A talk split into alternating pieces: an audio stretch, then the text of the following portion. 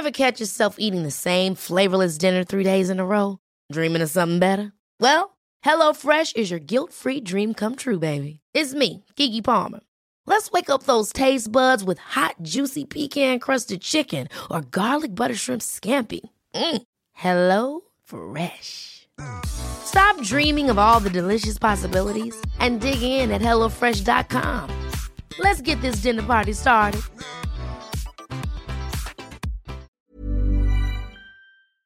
Se van acercando las vacaciones y si tienes un bebé en casa, seguro que te preocupa cómo organizar sus comidas durante los viajes, los días de playa o las salidas a la montaña. Una opción cómoda y muy socorrida son los potitos de Nutriben, porque saben cuánto te preocupa dar a tu bebé tarritos nutritivos y con todas las garantías. Los potitos se preparan aquí en España con los mejores ingredientes, como frutas, verduras, carnes o pescados, y solo emplean aceite de oliva virgen extra. Esos ingredientes tal cual se trituran, cocinan y se envasan al vacío para su correcta conservación. Y ya sabes que igual de importantes son los ingredientes que lleva un alimento como los que no lleva. Los potitos de Nutriben son tarritos que no contienen sal, azúcares añadidos, almidón, colorantes, conservantes, gluten o aceite de palma. Recuerda que los únicos potitos son de Nutriben. Gracias a Nutriben y a su marca Potitos por apoyar los buenos contenidos en este podcast.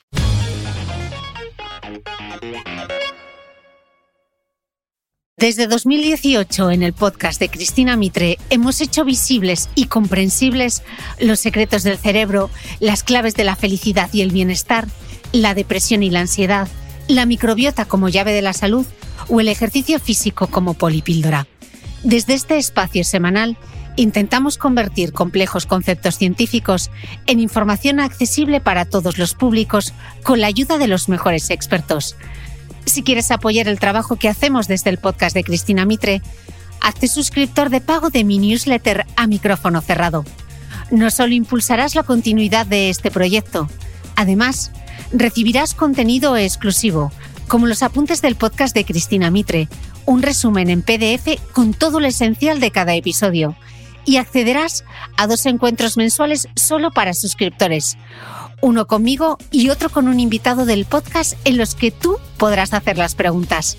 Suscríbete desde 5 euros al mes en www.cristinamitre.substack.com. Te lo repito, www.cristinamitre.substack.com.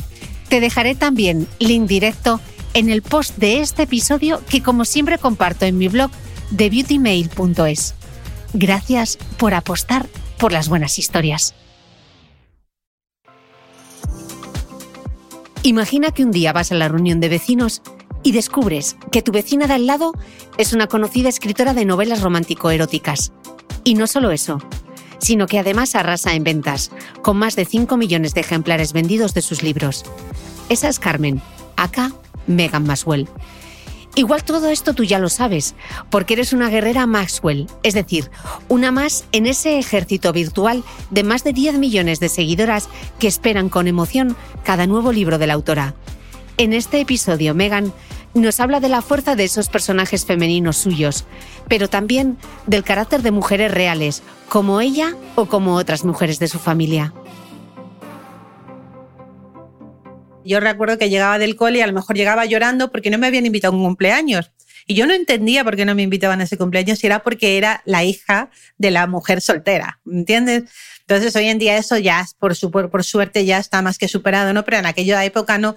Entonces mi madre cuando me veía llorar siempre me decía eso, que nadie te haga creer que tú eres menos que nadie. Y eso se me ha quedado a mí aquí y por eso mis personajes en mis novelas siempre tienen esa fuerza y determinación y les gusta intentar salir adelante solas, que lógicamente si te enamoras, si tienes un hombre al lado o una mujer al lado de la que te enamores, eso me da igual, ¿no? Eh, todo es más bonito, porque yo también tuve una época que estuve enamorada y cuando te enamoras es, ¡guau!, ves el mundo de un color de rosa, ¿no? Pero también quiero que sepan que, que las mujeres podemos solitas hacer muchas cosas. Y también comprarnos flores, escribir nuestro nombre en la arena, hablarnos a nosotras mismas durante horas y amarnos mejor. Esto no es mío, sino de Flowers, la última canción de Miley Cyrus. Y como por derechos no te la puedo poner, dale al play en YouTube. Desde luego, la suya me parece una actitud más madura y sana de afrontar una ruptura. Pero volvamos a Megan, porque con ella charlamos, claro, de novelas eróticas, pero también de cómo la industria ha despreciado desde siempre la literatura femenina la que es escrita o leída por mujeres. Por supuesto, hablamos de sexo, de derribar tabúes, del camino recorrido hasta aquí, y de esfuerzo, tesón y finalmente satisfacción por lo conseguido profesionalmente.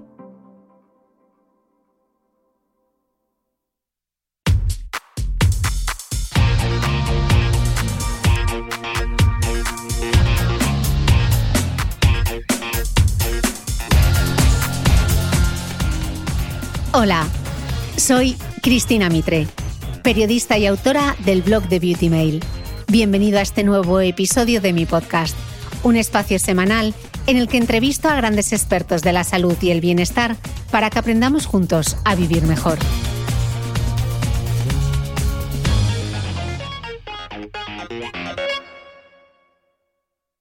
María del Carmen Rodríguez del Álamo Lázaro, o quizá debería decir Megan Maxwell. Bienvenida al podcast. Encantadísima de estar aquí contigo, Cristina. bueno, yo no sé muy bien cómo dirigirme a ti. ¿Cómo lo hacen tus guerreras, esas lectoras de tus libros? María, Megan, Carmen. No, ellas todas me llaman Omega, no me llaman jefa, que cada vez que me dicen jefa me hace muchísima gracia, ¿no? Porque empiezan jefa esto, jefa aquello, ¿no? Pero normalmente me llaman Megan. Venga, pues vamos, vamos entonces con Megan. Megan, Corín Tellado, la autora más vendida en lengua española con 4.000 títulos publicados, tenía un seudónimo que era Ada Miller, bajo el que publicaba sus novelas eróticas.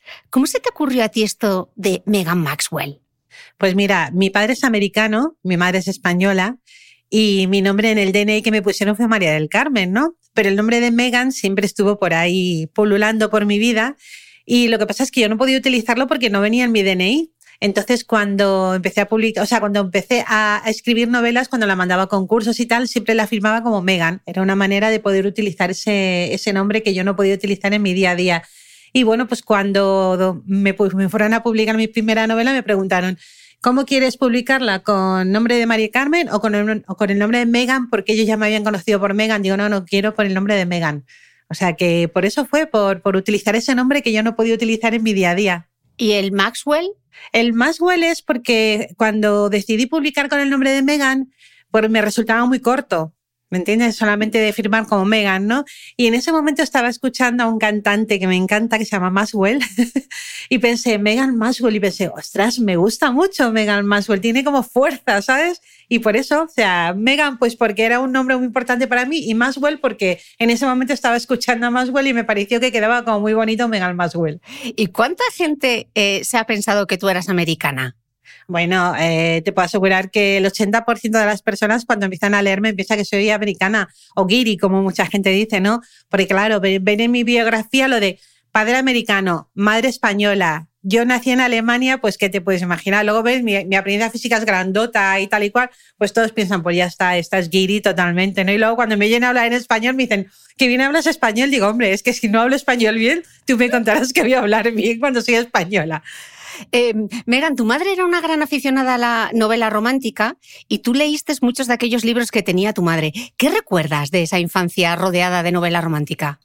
Pues recuerdo que a mí me llamaba mucho la atención que era eso que mi madre leía, que se quedaba tan, tan obnubilada con ellos. Yo, yo recuerdo estar en casa y ver a mi madre los fines de semana cuando no trabajaba con su batita azul, sentada por las tardes de los sábados en el sofá leyendo y yo a lo mejor le decía, oye mami, no sé qué, y ella no se enteraba y yo pensaba, pero ¿qué está leyendo que está tan, tan, tan metida en ello, no?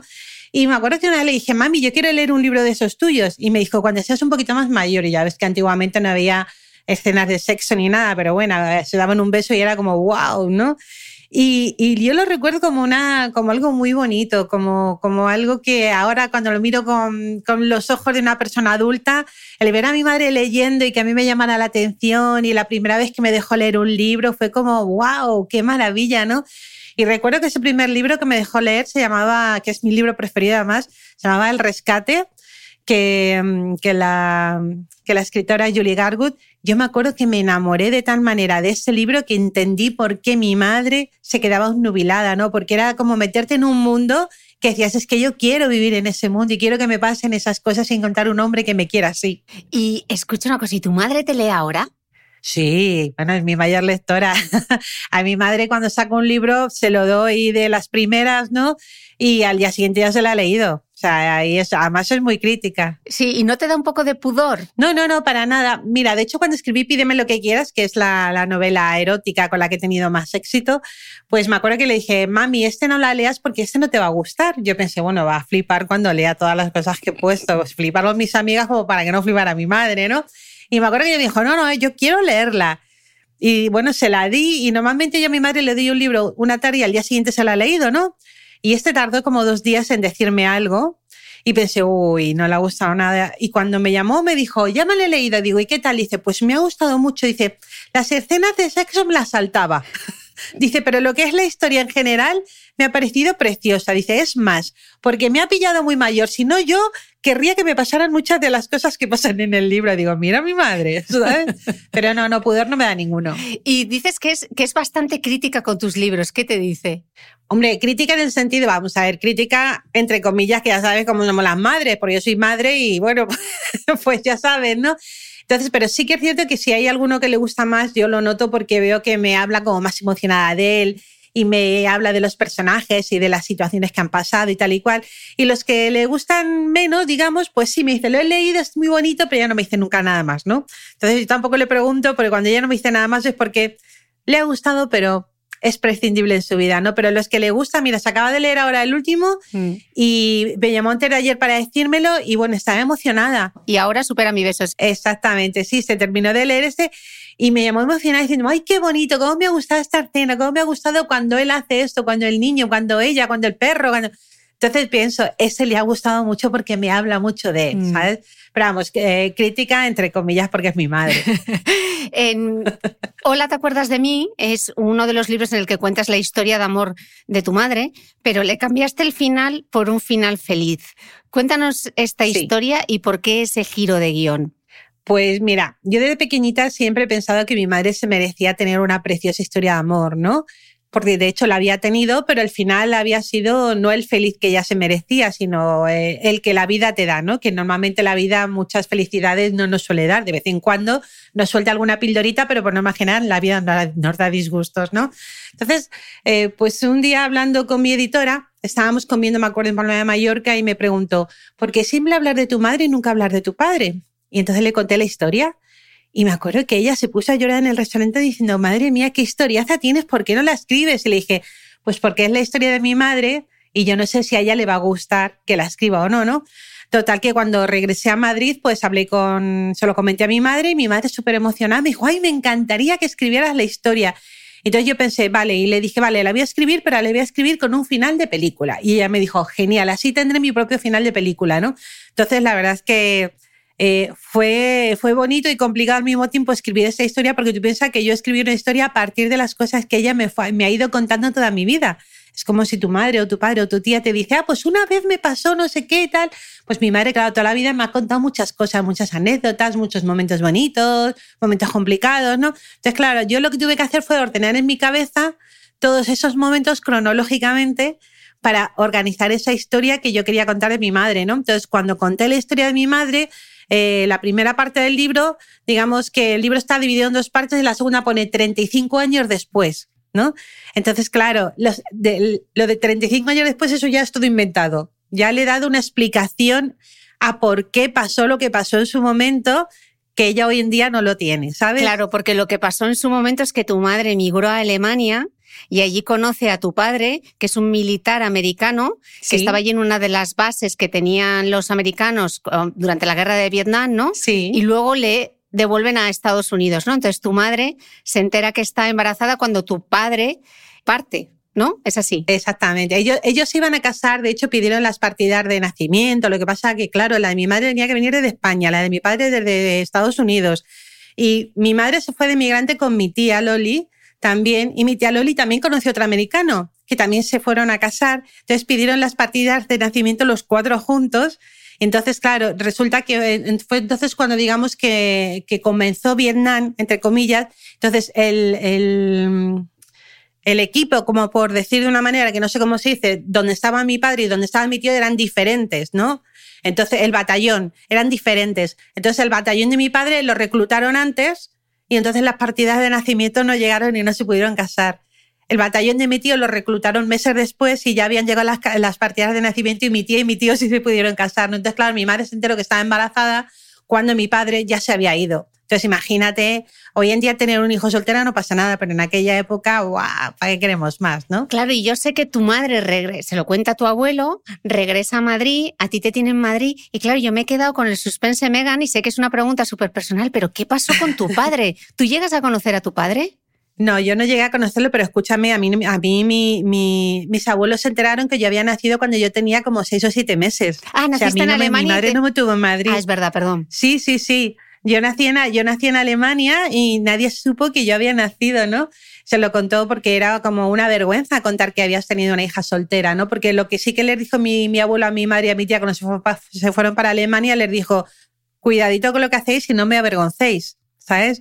Entonces, claro, mi madre era como, ¿cómo le voy a contar esto? ¿No? Ya se lo contaré, ya se lo contaré, que al final me tuvo a mí, pasaron los meses y bueno, pero bueno, al final se, se lo contó y, nos volvimos para España, pero no, no, yo nunca he conocido a, mi padre y mi madre y mi padre nunca se volvieron a encontrar. Sí que es cierto que cuando llevamos cuatro años en España, eh, mi madre volvió a recibir noticias por parte de él porque él la buscó hasta encontrarla y durante un tiempo estuvieron escribiéndose para, para que mi madre y yo nos fuéramos a Nueva York a vivir con él hasta que de pronto mm, se dejó también otra vez de recibir noticias de él y ya nunca más. ¿Y no la has buscado en internet?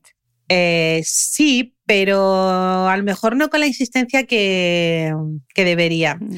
Eh, yo siempre le, mi madre siempre, mi madre tiene la, la, esta romántica porque la última, la última carta que recibió de él es que iba a, iba a volver a Vietnam, eh, había un viaje especial para ir a Vietnam a recoger tropas y tal y cual, que les pagaban muy bien y ya nunca más se volvió a saber de él, ¿no? Entonces, mi madre tiene esa idea romántica de que le pasó algo y por eso nunca más volví a saber de él.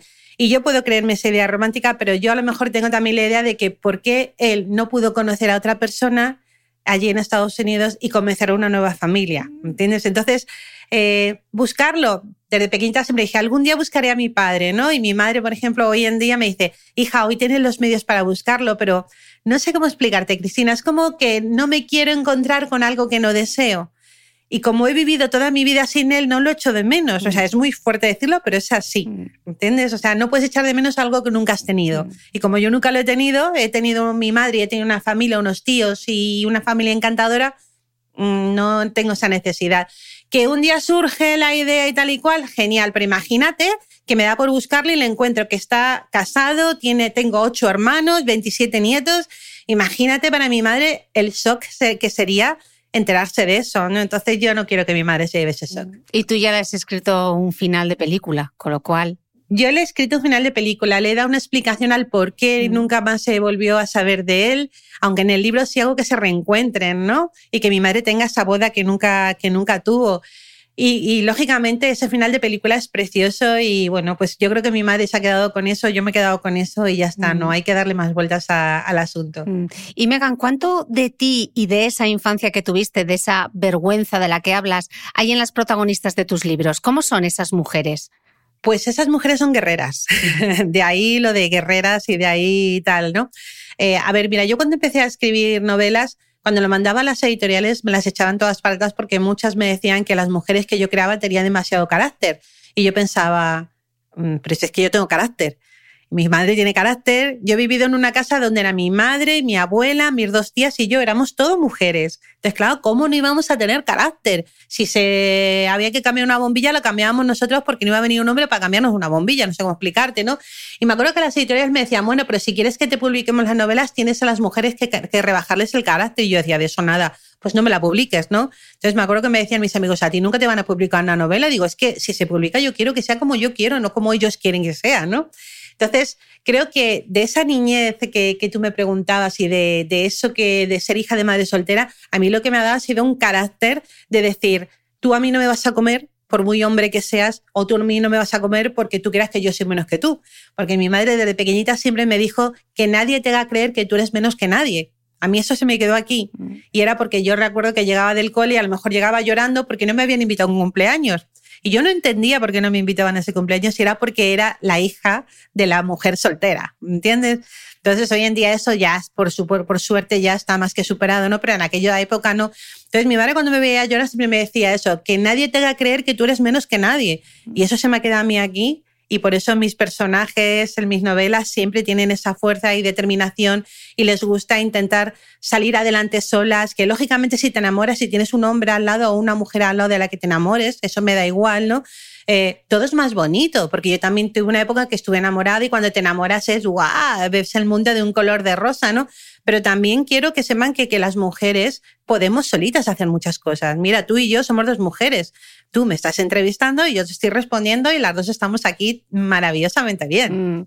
Bueno, parece que todo está como cerrar el círculo, ¿no? Tú empiezas con las novelas porque tu madre leía novela romántica y ahora tu hija, Sandra Miró, es también escritora de novela romántica. ¿Os intercambiáis manuscritos? ¿Cómo es un, una, eh, una sobremesa en tu casa? Ah, no, pues es eh, ella, eh, Sandra, bueno, está encantadísima de que Sandra también escriba, escriba novelas. Y bueno, pues hacer las sobremesas en mi casa entre ella y yo es hablando de, del trabajo que estamos haciendo en ese momento, ¿no? A lo mejor yo tengo, imagínate, yo mismo me, me quedo bloqueada y no sé por dónde continuar. Le digo, oye, ¿qué, te parece, qué, idea te gusta más? ¿Esta, esta o esta? Y a lo mejor ella me dice, pues mira, esta idea me parece estupenda. Y al revés, a lo mejor ella me dice, oye, mamá, mira, eh, he pensado, ¿qué te parece al personaje este tal y cual? Lo mejor le digo, ¿y por qué no le haces esto? No sé qué. O sea, nos aconsejamos mutuamente las dos, ¿no? Y luego, bueno, pues cuando viene mi madre le encanta cotillar y bueno, ¿y cómo vas con tu novela? Y cuéntame y no sé qué. Entonces, pues una le cuenta, la otra le cuenta. Entonces, pues bueno, bien, lo normal. ¿Cómo crees? Bueno, sí, no, no son las sobremesas habituales. Sobre todo porque hay bastante sexo en, en, las novelas, ¿no? Y mucho erotismo. Entonces, no sé, no me imagino yo la abuela, la madre y la nieta allí hablando, no sé, del bondage o cosas así.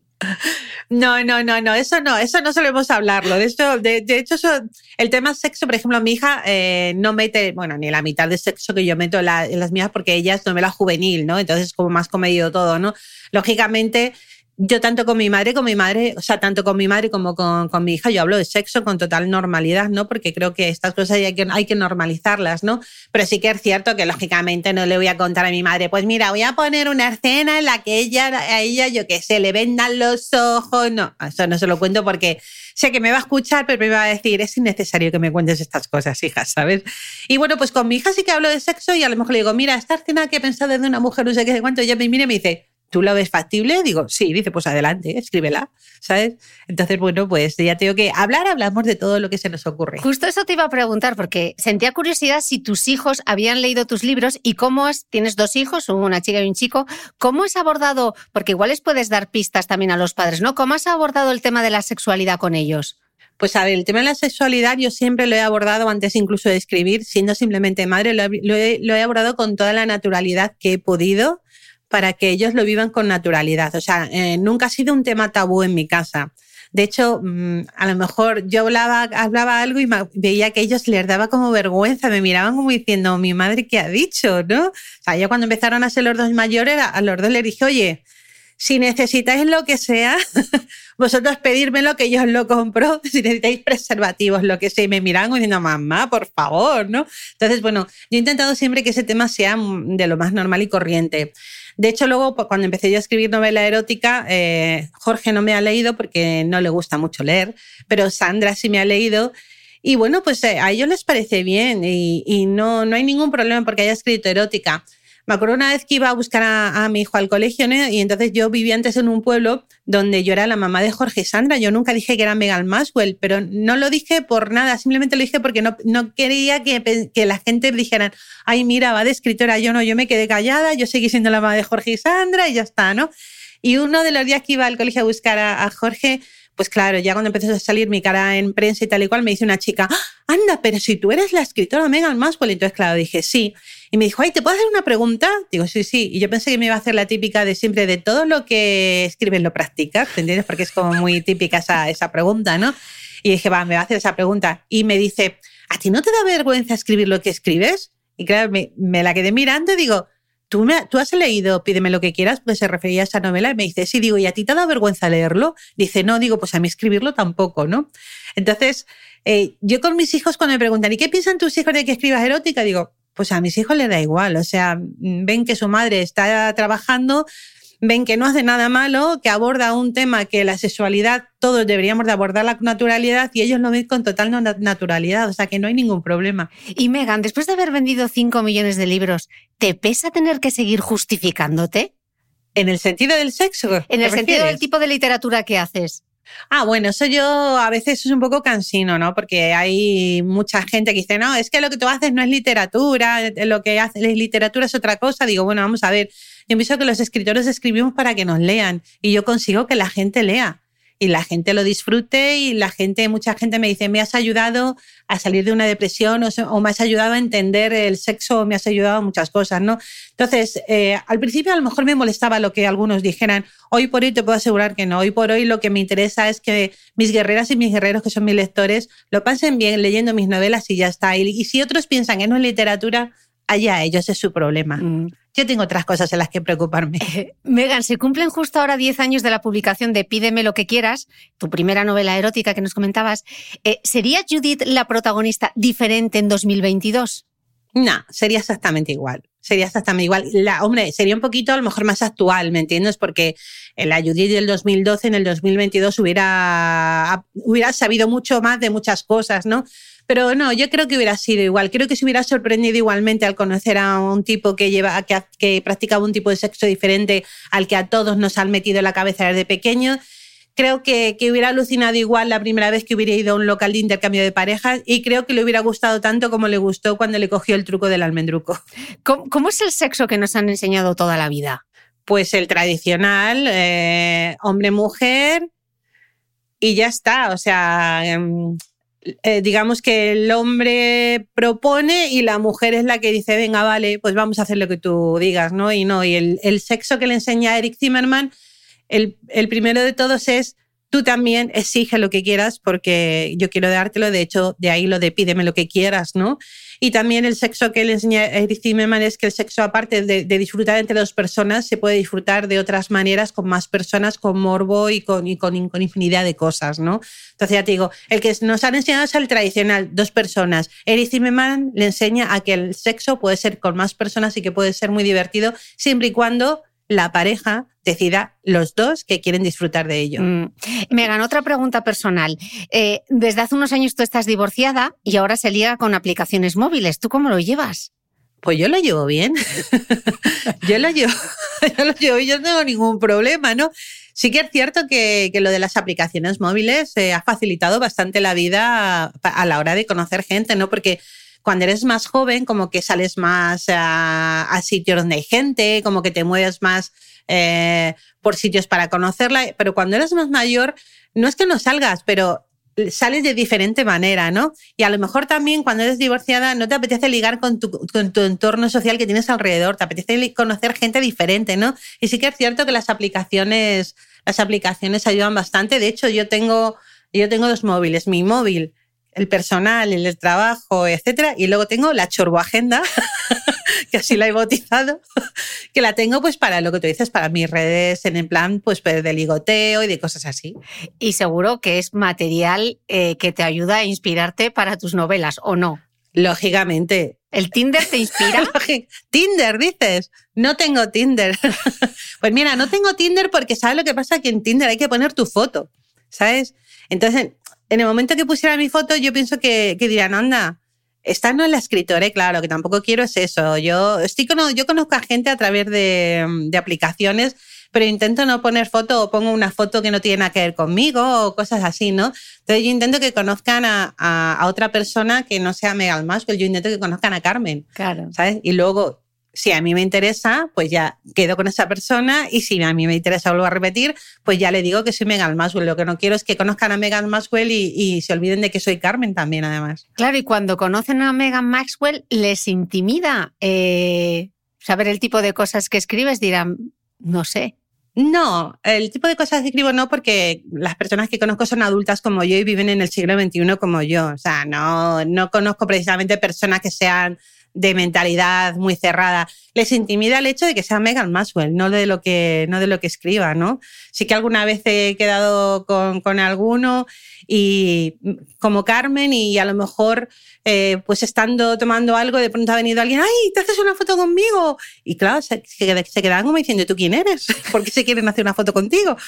¿Sabes? Entonces, claro, luego ya les explican, no, yo es que eh, soy escritora, no sé qué, soy Megan Maxwell y tal, no sé qué. Entonces, les sorprende el hecho de que, de que estén hablando con, con Megan Maxwell, no el hecho de que Megan Maxwell escriba novela erótica, porque aparte escribe otro tipo de novelas también. Dentro de la romántica hay muchísimos géneros, ¿no?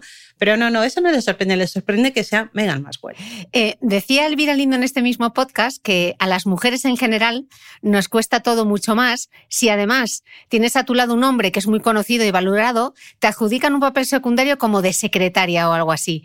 ¿A ti te ha costado el doble por ser mujer y cómo has vivido tú todo este proceso?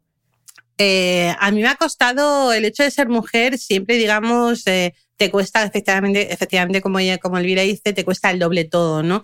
Parece como que tienes que demostrar más tu valía que si fueras hombre. Entonces, como que tienes que pasar dos veces por, por la misma autopista para ver que sabes conducir. Tienes que, que escribir varios libros para que a lo mejor un hombre escribe un libro y tiene éxito y dice, guau, fíjate qué exitazo tiene con, e-, con ese libro. A lo mejor yo como mujer he tenido que tener cuatro éxitos para que digan, hombre, esta chica sabe, sabe escribir, ¿no? Entonces, bueno, pues es cuestión de, de, también un poco de seguridad en ti misma, en el sentido de decir, a ver, yo no tengo que andar demostrándole nada a nadie. Si esta persona o estas personas, por el hecho de ser mujer, eh, me piden el doble, yo se lo voy a dar, pero una vez se lo dé, ya no se lo voy a volver. Ya no voy, o sea, yo voy a pasar por esta pista una vez, pero yo no voy a volver a pasar por esta pista otra vez para que ellos vean de que yo valgo bastante. ¿Por qué? Porque estamos en el siglo XXI y creo que las mujeres ya hemos demostrado que sabemos hacer las cosas cuando sabemos hacerlas. Mm. No sé, yo no estoy aquí para andarle demostrando a, a nadie que, que, que soy mejor que él ni nada. Yo estoy aquí para demostrar que sé hacer lo que hago me, y me da igual que, que, que, entiendan que soy una mujer o que soy un hombre, me da igual. Yo soy una persona ante todo y lo que quiero es que sepan que como persona sé hacerlo ya está.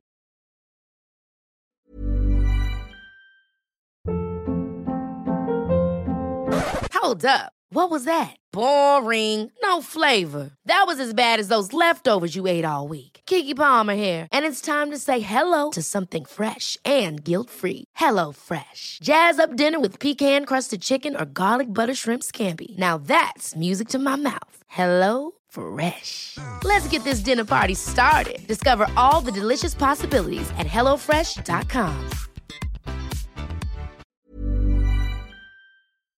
¿Sabías que los bebés son capaces de autorregularse y comer lo que necesitan? Hasta el primer año, la leche ha de ser su alimento principal, bien sea lactancia materna o artificial, y poco a poco podrán ir probando diferentes texturas y alimentos. Ahora, con buena temperatura, a todos nos gusta salir más de casa, y en verano pasamos mucho tiempo fuera, en la playa, la montaña o recorriendo el mundo. Si tienes un bebé que ya ha empezado con la alimentación complementaria, para esos momentos puedes contar con los diferentes tarritos que ofrece Potitos. Hay recetas para bebés desde 4 y 6 meses y solo llevan ingredientes como frutas, verduras, carnes o pescados que se trituran y se envasan tal cual. Los potitos de Nutrivel son tarritos seguros, fáciles de conservar y transportar, ya que no necesitan refrigeración, tan solo mantenerse en un lugar fresco. Se calientan en microondas o al baño María, sin conservantes ni azúcares añadidos. Gracias a Nutriben y a su marca Potitos por ser nuestro mecenas del mes.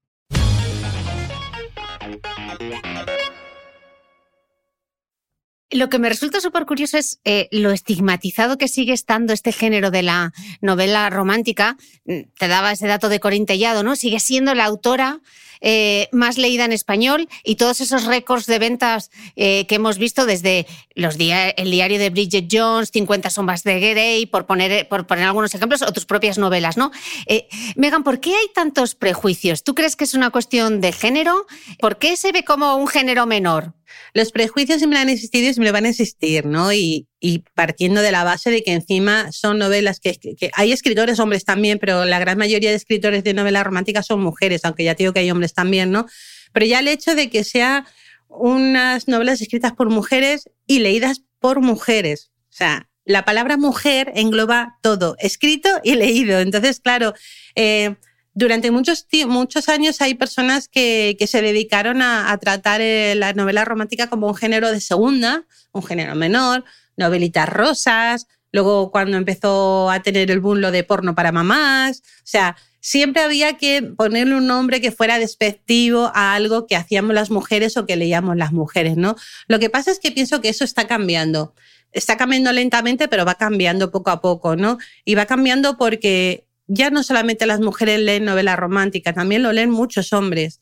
Y, antiguamente, eh, yo me acuerdo cuando, cuando hace unos años, eh, por mis redes sociales, si alguna mujer leía alguna novela que lo siguen haciendo, me, me ponían en la red social, en mi perfil, oye, Megan, me he leído tal novela y me ha encantado, no sé qué, no sé cuántos, ¿no?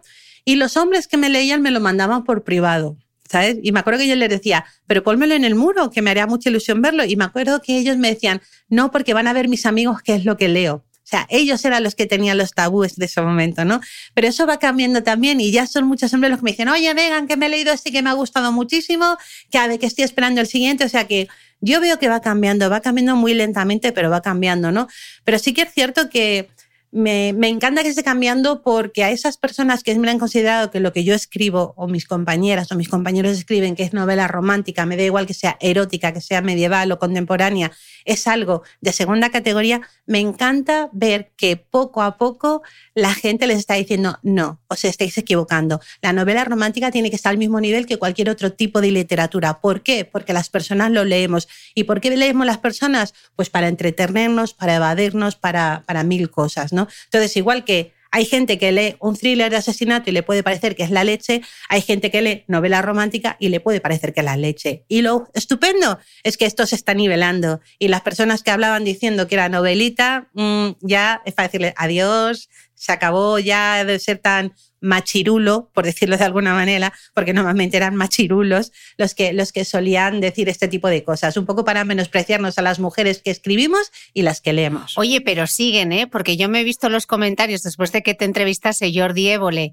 en su programa, me metí en Twitter y ahí había de todo. ¿Tú cuando lees esas cosas, qué piensas?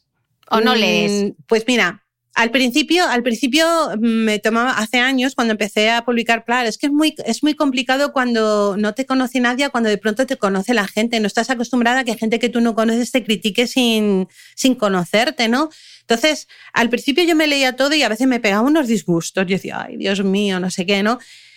Hasta que un día decidí que, que no. O sea, a mí eso no me sumaba nada. A mí leer esos comentarios me restaba. ¿Entiendes? O sea, yo puedo leer un comentario de una novela mía de alguien que me diga, pues no me ha gustado por esto, por aquello, por lo otro, ¿no? Pero leer, leer comentarios despectivos hacia tu persona, eso a mí no me suma, ni a mí ni a nadie. Entonces, hace años decidí que este tipo de comentarios no iban a entrar en mi vida, ¿no?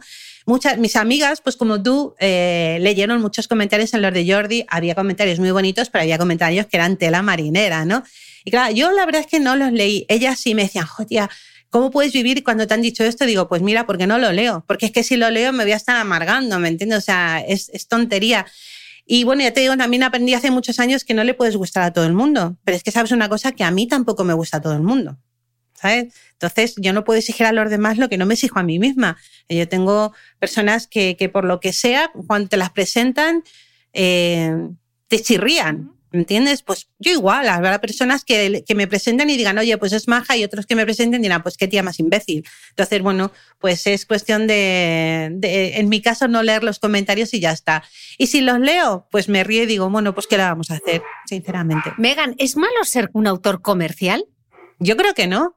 Yo no, yo creo que no es malo ser comercial. A mí me ha encantado toda la vida la música y me ha encantado muchísimo la música que la gente considera comercial. A mí, por ejemplo, Alejandro Sanz me ha gustado de toda mi vida y me decían, es que es muy comercial. Yo decía, pero bueno, pero me gusta, su música me gusta, sus letras me gusta, o sea, él me cae bien. Pablo Alborán me encanta, y dice, es que es muy comercial, y digo, pero es que a mí me gusta, o sea, Maswell a lo mejor no es tan comercial aquí en España, en Estados Unidos sí, pero a mí me gusta, yo creo que no es nada malo ser comercial para nada. Sé comercial a veces las personas que lo critican tanto es porque ellos no han conseguido llegar al nivel de personas que a lo mejor han llegado a la persona a la que consideran comercial, ¿no? Entonces, bueno, yo no te digo ni que seas mejor ni peor, simplemente que a la gente le gustas más por lo que sea. Mm. Eh, cuéntanos, ¿cómo es un día de, trabajo? ¿Dónde, ¿Dónde escribes? ¿Cómo es ese proceso creativo? Pues mira, un día de trabajo es empezar sobre las 9 de la mañana en casa. Lo primero que hago, eh, bueno, después de desayunar y de estar un poquillo con mis perretes y tal y cual, pues es eh, venirme a este despacho donde estoy ahora mismo, que me he mudado hace 15 días y está hecho un desastre, menos mal que no, lo, no se ve. Y yo tengo dos ordenadores, tengo este por el que estoy hablando contigo y otro más por el que escribo. En este que hablo contigo es donde busco la información y luego tengo en el que, eh, el que escribo también, ¿no? Y bueno, pues estoy, contesto redes sociales, porque yo misma llevo mis propias redes sociales, porque me, gusta mucho hacerlo. Y bueno, pues estoy hasta las dos y media, tres de la tarde escribiendo y luego como, como todo el mundo, y luego a las eh, cuatro vuelvo otra vez a meterme en mi cueva, que así la llamo yo, y estoy hasta las nueve de la noche escribiendo luego a las nueve de la noche, pues ya toca la horita de la cena y tal y cual, y luego mientras que por la, estoy por la noche, estoy viendo una película sentada en el sofá de, de mi casa, estoy con el iPad contestando redes sociales, porque claro, por la noche cuando las españolas ya nos relajamos, en Latinoamérica es cuando se levantan. Entonces, claro, tengo que ir nivelando así las cosas, ¿no? Entonces, un día de trabajo es así, es de 9 a 9 de la noche, de lunes a viernes, y los fines de semana intento dejarlos pues para divertirme como todo el mundo. Y, por ejemplo, en la novela erótica, ¿una cómo se documenta? ¿Tú ves porno tomando notas o cómo haces? pues mira, en la novela erótica... Em, hoy en día menos, al principio sí que sí que tomaba más notas, ¿no? Eh, lo que hago es que, por ejemplo, digo, bueno, voy a escribir una novela donde lo predominen sea los tríos, por ejemplo, ¿no? Entonces, bueno, a ver, yo como persona adulta, yo tengo imaginación y me puedo imaginar, ¿no? Pero en su momento, por ejemplo, cuando escribí Pídeme lo que quieras, como quería hablar, quería hablar sobre el mundo swinger, intercambio de pareja, los tríos, tal y cual, ¿no? Pues sí, como adulta sabía, pero yo necesitaba más información. Entonces existe San Google, como yo digo, que me da toda la información que necesito. Y luego descubrí que había muchísimos chats, eh, muchísimos sitios locales del mundo swinger donde algunos tenían chat y me metí en esos chats, ¿no? Entonces yo ojeaba lo que la gente ponía, las fantasías de las que hablaba. Y bueno, pues luego me atreví a escribir un par de parejas que yo las vi que eran las que más participaban contándoles que estaba escribiendo un libro erótico y que bueno, que quería hablar sobre el mundo swinger y que por favor si me podían contar qué es lo que hacían cuando jugaban con su pareja y otras personas, ¿no? Entonces ellos me, me documentaron muchísimo, yo me, me escribieron, les encantó la idea de ayudarme les eh, me escribieron muchas de las cosas, que muchas cosas dije, esto no lo puedo poner porque es que ya me parecía una, vamos, una cosa tremenda, tremenda, ¿no? Y luego, pues sí, lógicamente, alguna vez, pues sí, que veo algo de porno y me voy apuntando la pierna derecha encima de la silla, con la cadera torcida, o sea, me voy apuntando cosas porque, claro, eh, no vas a estar escribiendo la misma escena en todas las mismas novelas, ¿no? Tienes que ir un poquito cambiando. Eh, leía, preparando esta entrevista, leía, y me he comprado uno de los libros, leía la historia de la escritora Colin Hoover, eh, quien me descubrió mi amiga Natalia de Santiago. Ella es una madre tejana de tres niños y que a sus cuarenta y pico años ha vendido más de 20 millones de ejemplares de sus novelas parte del éxito, eh, además de conectar con su público, tiene mucho que ver con las redes sociales, sobre todo con TikTok. ¿Cómo ha sido Internet de importante en tu carrera, Megan? Porque hablabas eso, que tú eres tu propia community manager, que gestionas las redes sociales. ¿Cómo ha sido cuando la crítica no miraba hacia tus, no prestaba atención hacia tus novelas? ¿Cómo fue de importante Internet? Pues fue súper importante. O sea, de hecho, cuando yo publiqué mi primera novela hace como 12 años o así, eh, a mí nadie ni me conocía, ni yo tenía promoción por parte de la editorial porque era una editorial chiquitita, ni nada de eso, ¿no? Entonces eh, fue cuando empezó a salir Facebook, Twitter y todas estas cosas, ¿no? Y yo pensé, bueno, pues eh, lo vi como un escaparate gratis que bien utilizado podía, bien utilizado, gestionado, podía ayudar, ¿no? Entonces yo lo que hice fue un poco ponerme en ese escaparate, poner la novela que yo había publicado y después esa novela la siguiente y después la siguiente y empezar a hacer una comunidad de, mm, lectores, en mi caso de guerreras y guerreros, ¿no? Eh, sí que es cierto que cuando yo empecé a publicar novelas, a mí las editoriales no me hacían ningún tipo de publicidad. Digamos que la publicidad me la hacía yo a través de mis propias redes sociales. Entonces, eh, bueno, para mí ha sido fundamental porque el hecho, por ejemplo, cuando salió Pídeme lo que quieras, salió también sin ningún tipo de publicidad, aunque fuera de la editorial Planeta. Y en mis redes sociales era donde yo lo movía y en mis redes sociales fue donde mis guerreras empezaron a moverlo. Eso que se dice del boca a boca que va saltando, eso eh, a mí me funcionó en el sentido de las redes sociales. O sea, que a mí particularmente llevándolas yo, no que me las lleve otra persona, llevándolas yo, creo que, he sabido gestionarla y creo que he sabido sacarle el provecho que una red social te puede dar siempre y cuando la utilices para trabajo, como en mi caso es para trabajo. Mm. Claro, dices, no te hacían publicidad y yo era visto lonas cubriendo edificios con tus libros. Eh, claro, tú ahora cuando lo ves dices, mm, yo ya lo sabía, o ¿cómo te sientes? Pues me siento muy bien, me siento muy bien porque todo esto que, me está pasando es decir, ostras, es que lo he conseguido yo sola. ¿Entiendes? No, no he tenido un padrino, no he tenido nadie. Digamos que ha sido un trabajo que, que ha sido pico pala, trabajar, trabajar, trabajar para conseguir primero que una editorial te haga caso, cuando te hace caso, que confíe en ti y ya cuando ves que han puesto una lona como tú dices, ya decir, ostras, ahora yo creo que sí lo estoy consiguiendo. Creo que la editorial se está diciendo a esta chica, vamos a ayudarla porque ya más, eh, yo ya no puedo hacer más de lo que hago a través de, mis redes sociales. Entonces yo siempre digo a la editorial, yo creo que si aunamos fuerzas, eh, todo esto puede funcionar mejor y sobre todo, me puede leer muchísima más gente, puedo llegar a más gente, ¿no? Entonces yo hoy me siento muy bien, yo me siento una guerrera fuerte, me siento encantada con, lo que he conseguido y sobre todo porque lo he conseguido por mí misma. Mm. Y Megan, ¿qué consejos les darías a todos esos escritores eh, que, como tú, envían sus manuscritos? ¿Cuántos enviaste antes de, conseguir tu primera publicación? Pues cientos, o sea, tú piensas que desde que yo, desde que yo escribí mi primera novela hasta que me publicaron pasaron 12 años. O sea, imagínate la cantidad de novelas que yo envié y hoy en día tienen la suerte de, que lo puedes enviar vía email, pero hace años tenías que gastarte el dinerito, sacarlo en DIN 4 encuadernarlo, mandarlo por correo certificado. O sea, yo me he gastado un, me he gastado un pastizal en toda mi vida mandando manuscritos a las editoriales que luego estoy convencida de que llegaban a la editorial y directamente iban a la basura. ¿Entiendes? Entonces, eh, he mandado tantos que no sabía ni decirte. Y luego, consejo que tú me dices para, para la persona que está empezando, mi mayor consejo es la paciencia. O sea, este es un mundo muy, muy, muy lento. O sea, un caso entre un millón es que tú mandes tu novela, te la publiquen en menos de seis meses y que tengas un exitazo. Eso le pasa a uno entre un millón. A mí me costó 12 años que una editorial confiara en mí. En mi caso fue una editorial chiquitita. Hoy trabajo para Planeta, sí. Hoy estoy en la, para mí, la mejor editorial que hay, que hay en el mundo, ¿no? Pero sí que es cierto que es complicado que, un editor te dé la, la, oportunidad, un editor o una editorial te dé la oportunidad, ¿no? Porque no podemos olvidar que todo el mundo trabaja para ganar dinero. Esto es así. Mm. ¿Y qué encuentran esos lectores en tu novela? Todas esas guerreras y guerreros eh, que yo he visto fotos de tu caseta en la Feria del Libro firmando y son colas y colas. ¿Qué hay? ¿Qué es lo que les engancha? ¿Qué es lo que les da? A ver, esa pregunta, cuando me lo preguntáis, siempre digo que eso más que a mí se la deberíais de preguntar a ellos, ¿no? Pero yo te puedo responder por lo que ellos me dicen. Ellos me dicen que les da desconexión. O sea, que cuando lees mis novelas les da, mm, les hace olvidar muchas de las cosas que están pasando en ese momento, les hace sonreír, les hace emocionarse, les sirven para, para solucionar muchos de los problemas que, que, tienen o para ver muchos de esos problemas desde otro punto de vista diferente al que ellos nunca se habían podido imaginar.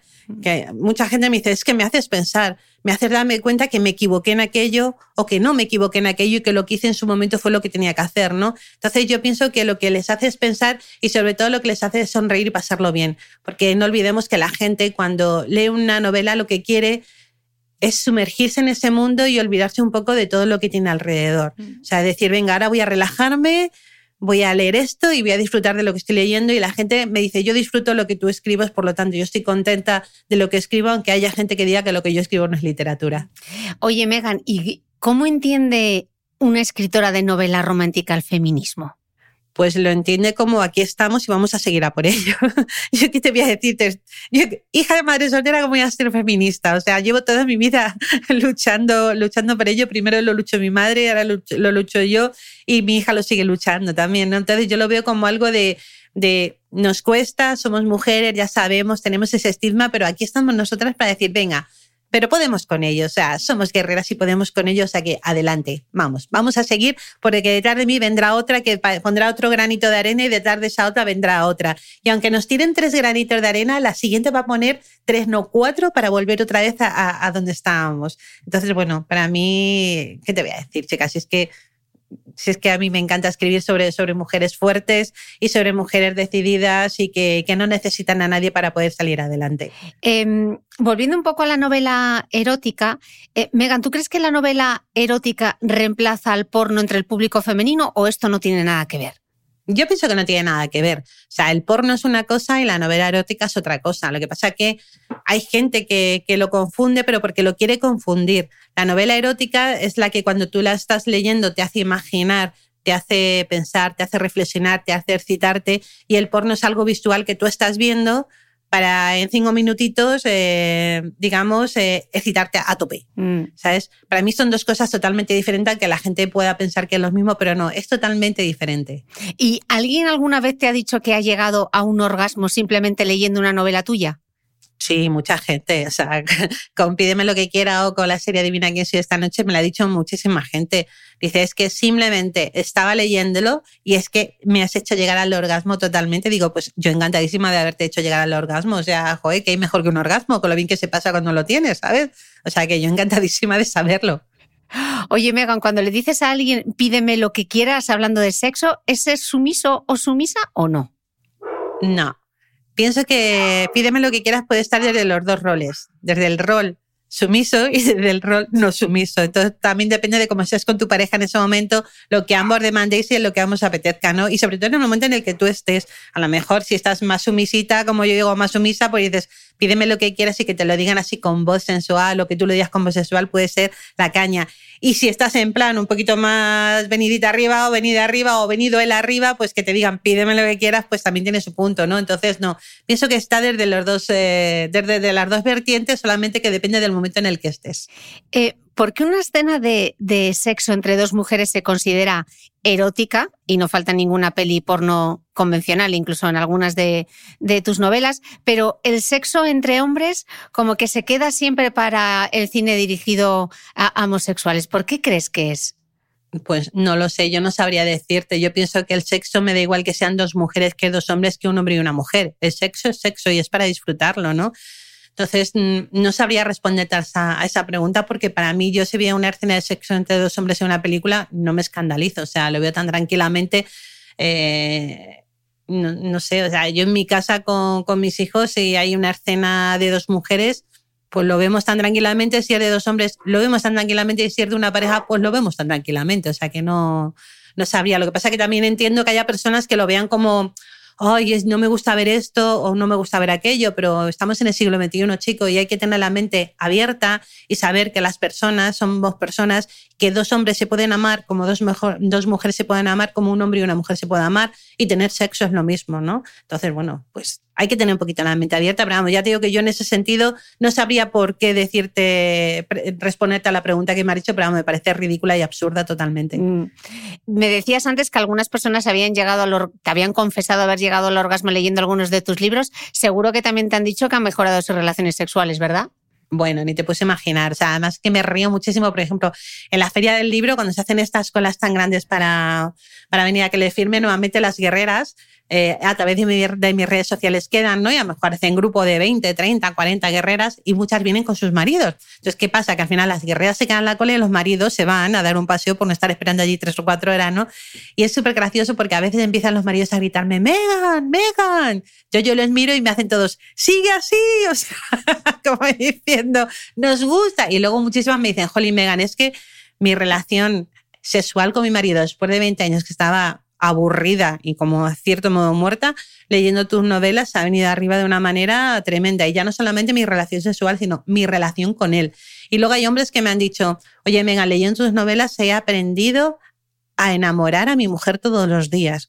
o por lo menos a que me sonría o por lo menos a que disfrutemos del tiempo que estamos juntos, ¿no? Entonces, bueno, yo encantadísima cuando me dicen esas cosas. Es que cuando te dicen esas cosas, son cosas tan bonitas que es que te Jolín, ha merecido la pena escribir ese libro, de verdad. Y de todas esas historias que, que te llegan a través de redes sociales, incluso en las firmas de los libros, ¿hay alguna historia en concreto que tú tengas ahí guardada y que cuando te venga el momento de bajón te acuerdas de esa historia?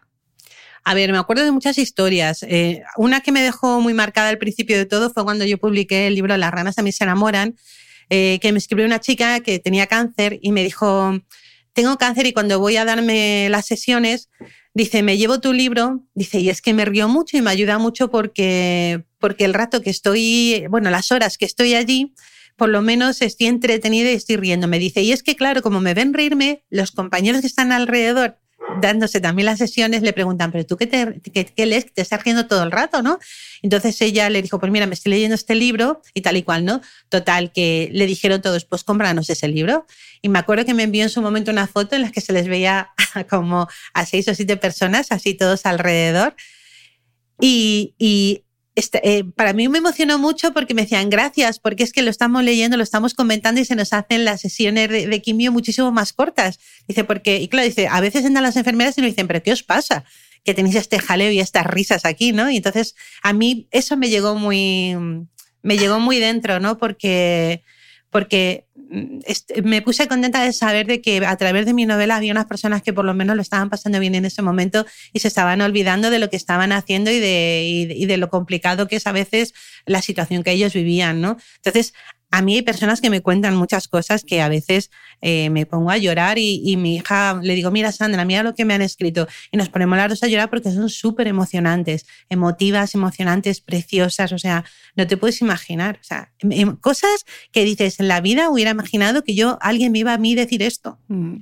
Leía en un artículo del país eh, unas declaraciones de Patricia Brennan, que es una investigadora que estudia la sexualidad de las hembras en, en la fauna, y decía que existe un vacío increíble en nuestro entendimiento de las vaginas y aseguraba que esto es importante porque entender un poco mejor las diferentes rutas de diseño de las vaginas en la naturaleza ayudaría a prevenir eh, los problemas en humanas. Eh, Megan, parece que no solo la ciencia no ha puesto el foco en nuestras vaginas, sino que además muchas mujeres han descubierto finalmente el clítoris gracias a los succionadores, como el Satisfyer, que ha terminado colándose en todas las conversaciones de WhatsApp. ¿Cómo puede haber todavía eh, tantas dudas, tantas cuestiones en el aire? ¿Qué es lo que te cuentan tus lectoras? Pues mis lectoras me cuentan que efectivamente, que muchas han descubierto que tienen un clítoris maravilloso que les hace que se lo hace pasar fenomenal. Ahora que lo han descubierto. O sea, era como que ahí no se toca, eso no se debe de disfrutar, etcétera, etcétera, ¿no? Entonces, sí que es cierto, yo me acuerdo la primera vez que, que me escribió una chica y me dijo, nunca me había tocado y me acuerdo que esa, pues no sé, creo recordar que me dijo que tenía como cuarenta y tantos años. Y me dijo, nunca me había tocado porque siempre en mi casa se consideraba como pecado, entre comillas. Me dijo otra palabra, pero no te digo pecado porque no me acuerdo, ¿no? Dice, y me he dado cuenta de lo maravilloso que es tocarse y de lo maravilloso que es tener un clítoris y disfrutarlo. ¿sabes? Entonces, claro, te quedas así como diciendo, como una mujer con 40 años nunca se había tocado. O sea, no es que estemos todo el día tocándonos, igual que los hombres no están todo el día tocándose, ¿no? Pero hay que disfrutar de, nuestros cuerpos y eh, a ver, yo, con mis amigas siempre me río mucho porque muchas veces decimos, seguramente que si los hombres tuvieran hijos ya habrían descubierto alguna fórmula para no sufrir, ¿no?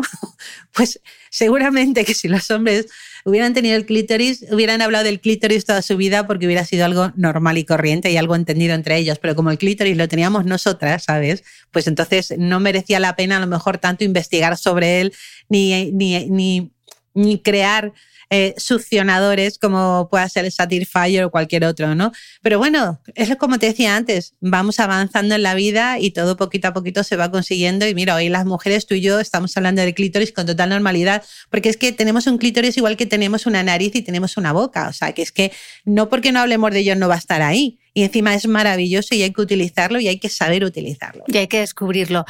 ¿En qué estás trabajando ahora, Megan? Pues mira, ahora mismo estoy trabajando en el octavo de, la serie de las guerreras Maswell, que es la serie medieval, que tengo, ¿no? Y bueno, pues tengo que entregarlo pues para mediados del mes que viene, porque sale para, para marzo, ¿no?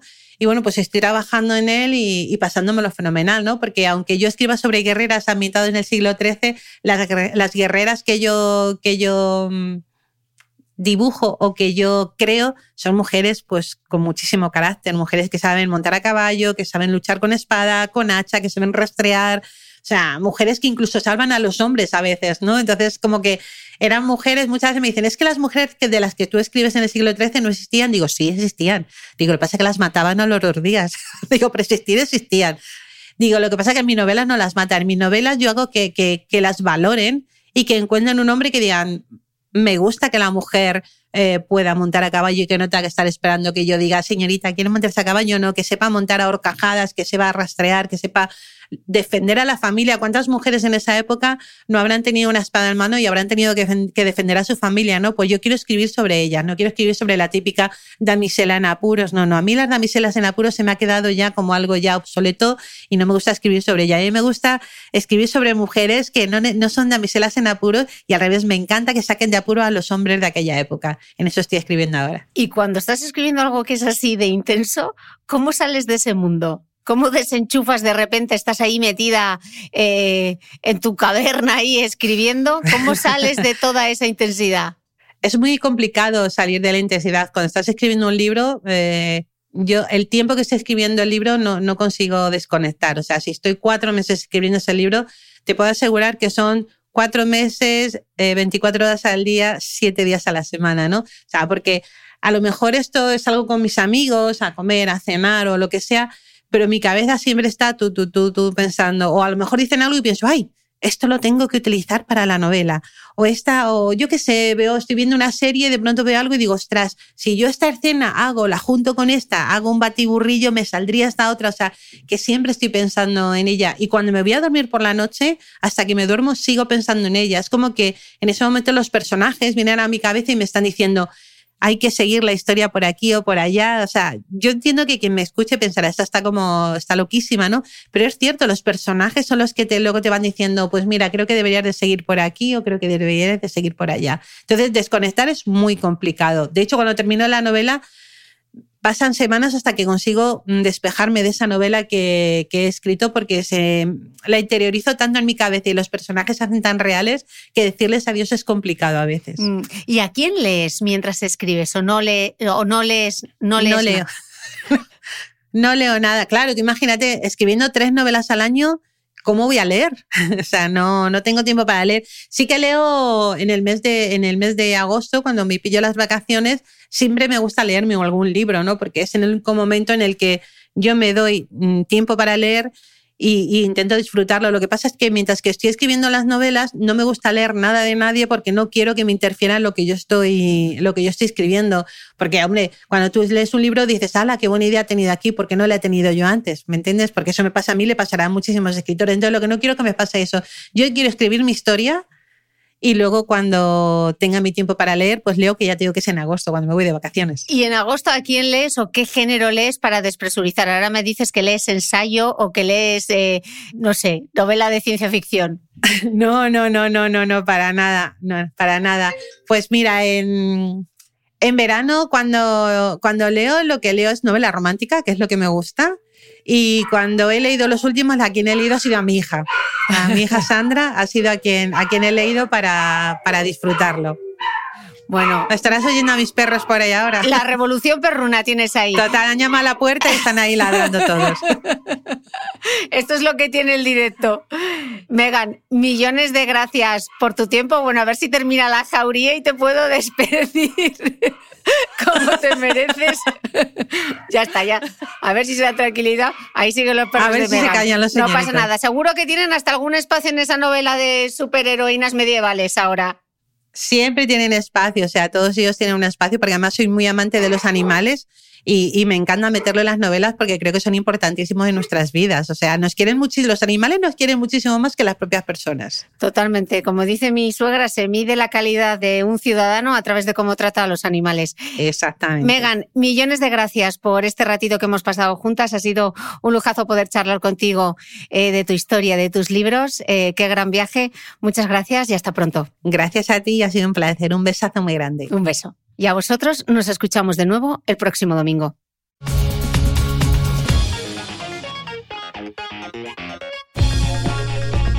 No olvides que todas las notas de este capítulo están en mi blog de beautymail.es. Además, si no quieres perderte ninguna entrevista, suscríbete a el podcast de Cristina Mitre en tu reproductor de podcast habitual. Y un último favor, si me escuchas en Apple Podcast o en Spotify, regálame una reseña porque así ayudas a que este podcast siga creciendo. Muchas gracias y nos escuchamos de nuevo el próximo domingo.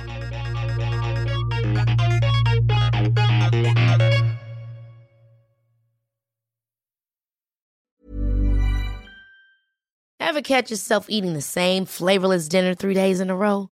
Dreaming of something better? Well, HelloFresh is your guilt-free dream come true, baby. It's me, Kiki Palmer. Let's wake up those taste buds with hot, juicy pecan crusted chicken or garlic butter shrimp scampi. Mm. Hello Fresh. Stop dreaming of all the delicious possibilities and dig in at HelloFresh.com. Let's get this dinner party started.